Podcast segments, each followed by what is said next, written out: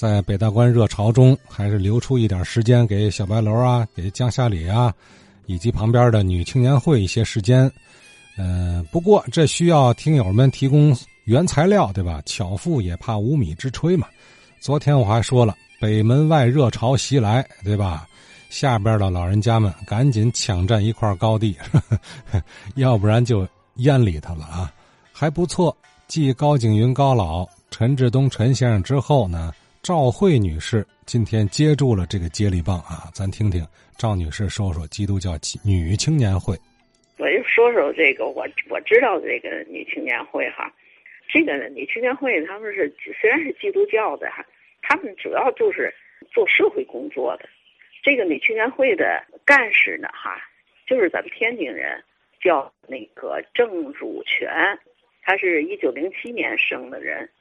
他当初呢，哈上中学的时候就是在中西中西女中上的学，后来哈在上海哈上的大学学的那个社会学，然后又去那个呃美国，在美美国密西根大学哈拿的硕硕硕士学位，呃也是学的社会学，在中西上学的时候，因为中西就是一个教会学校，所以受了一些教会的这个教育过程当中有这样的思想。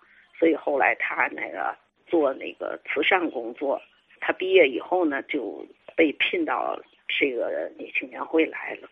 他们的工作呢哈，主要就是哈办各种那个学习班给成年人。嗯，因为是女青年会嘛，主要就是给那个女的办班儿。他本人呢哈，因为是做慈善工作办培训班，一一直到那个解放后。嗯，一直他是从第一届到第十十届吧，嗯，政协委员，他都是这块地呢，哈，呃，就是像那天那个那那个老师说的是，就是他开滦哈，开滦给的，因为他们是慈善的，到处哈募捐哈，就开滦哈给了他们这块地，或者他们自己呢也那个筹集。那个募捐款，然后哈，那个盖的这个楼，这个楼呢，等于这个是和开滦呢哈一样的风格，那个包括那里面建筑的那个那个样式哈和那些材料基本上都一样。他们这院儿呢哈和那楼也是连着的。我说说就是后来他之前呢，从三六年到四四年呢做那个干事。后来他走过一段后来再回来的时候，就是五七年时候的事儿了。我说呢，就是四六年以后，那个他们哈，就是除了办那个成年的各种学习班，还办了幼儿园，还有小学部。我哥哥哈就在这个幼儿园啊上的这个幼儿园和小学。他那个幼幼儿园呢，是从那个就是这个楼。往南走，旁边就有一个铁门儿那就是他们的院门儿从那个院门进去，家长们呢，哈，就是在那个门外头等着哈接孩子。我当初呢，哈也小，跟我母亲哈去过一次，去接我哥哥。嗯，后来他上小学，在这个学校呢，哈上到四年级，那时候寒暑假的时候。他们就是结业有演出节目，我又去过两次看他们表演那个节目。嗯，有一个那个小歌舞剧叫那个就是黄梅戏打猪草，他们演的这个节目哈，因为我那是小孩子，给我印象特别深。白天呢哈，就是都是他们那个学生们小学生们呢哈在教室里上课，晚上哈是大人们上夜校啊学习哈。他们这个建筑有半地下室。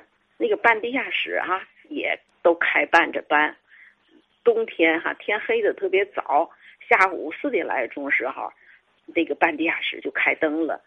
这个幼儿园和小学部是在一九五四年的时候，天津市哈整合，把他们这个小学部呢和那个和平区十二小合并了。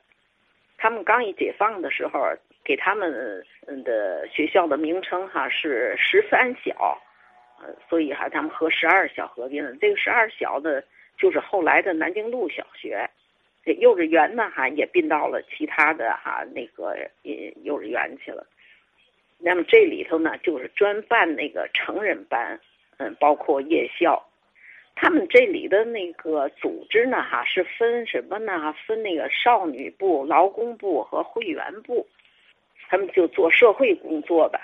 刚一解放的时候呢，哈，就是妇女工作的哈，参加工作的人特别多，但是文盲哈也特别多。他们就是忙着哈，就办各种班，要教那女工们哈学文化、呃识字，来提高觉悟，唱歌。参加一些个哈集体活动，就为了提高那个这些个妇女的工作能力，想尽办法哈。比方说吧，怎么组织开会，组织这个去唱歌，组织去参加集体活动什么，他们学这些个。然后还有其他的一些个班，就像学那个会计啊，什么其他的专业的一些个班。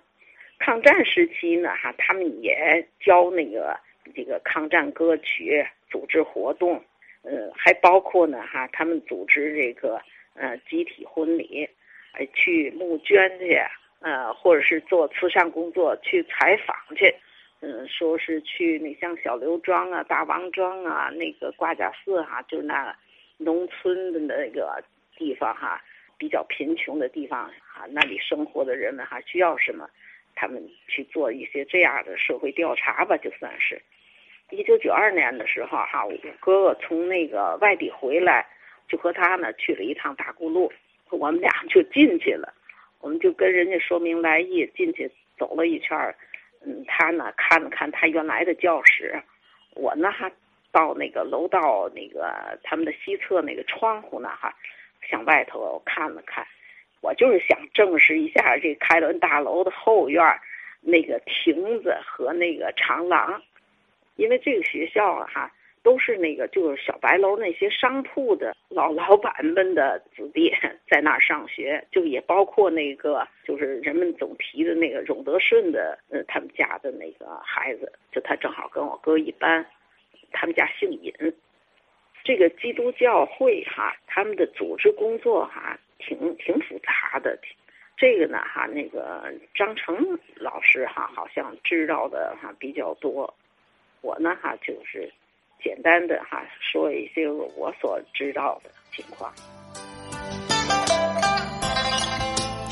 你看这个女青年会啊，当年还有附属的幼稚园和小学校啊，规模可能不太大吧，但是它也是一个服务于当地周边老百姓的一个学校啊，对吧？小白楼不少商户的子弟哎，就都在这儿就读。嗯，看看有没有老人家。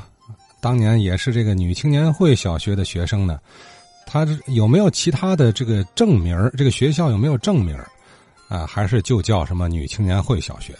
哎，欢迎您给讲讲这里的呃当年的情景啊，老师是谁，教什么课程等等是吧？呃，赵女士最后一句话呢，这个是明显的在找下一位接力者是吧？呃，也不知道赵女士从哪儿得到的信息，说张成老师啊对这个女青年会有研究，反正把这球给扔出去了啊。其实您不知道，张成老师的老宅啊就在北大关。我琢磨着他这两天可能还憋着聊北大关了啊。行啊，不管那套了，咱先喊他一嗓子再说，是吧？下面呢，咱就听和张成先生年纪差不太多的一位听友啊，王子安王先生继续说这个北门外大街。北大关其实还跟北门外大街不是一个地儿啊，北大关更靠北，呃，在南运河边那算北大关了，是吧？这个咱说的呢是北门脸出来一直往北这一段啊。王子安先生呢今年七十岁，虽然说他介绍这两侧的地理买卖图的这个时间，店铺的时间呢是稍微晚一点可是我一听啊，嘿，人家王先生这个记性真好，说的细致。至少能把一个个铺眼儿都给勾勒出来，大大小小是吧？至于说铺眼前后的变化，那咱回来再说，对吧？咱先听王子安先生讲啊。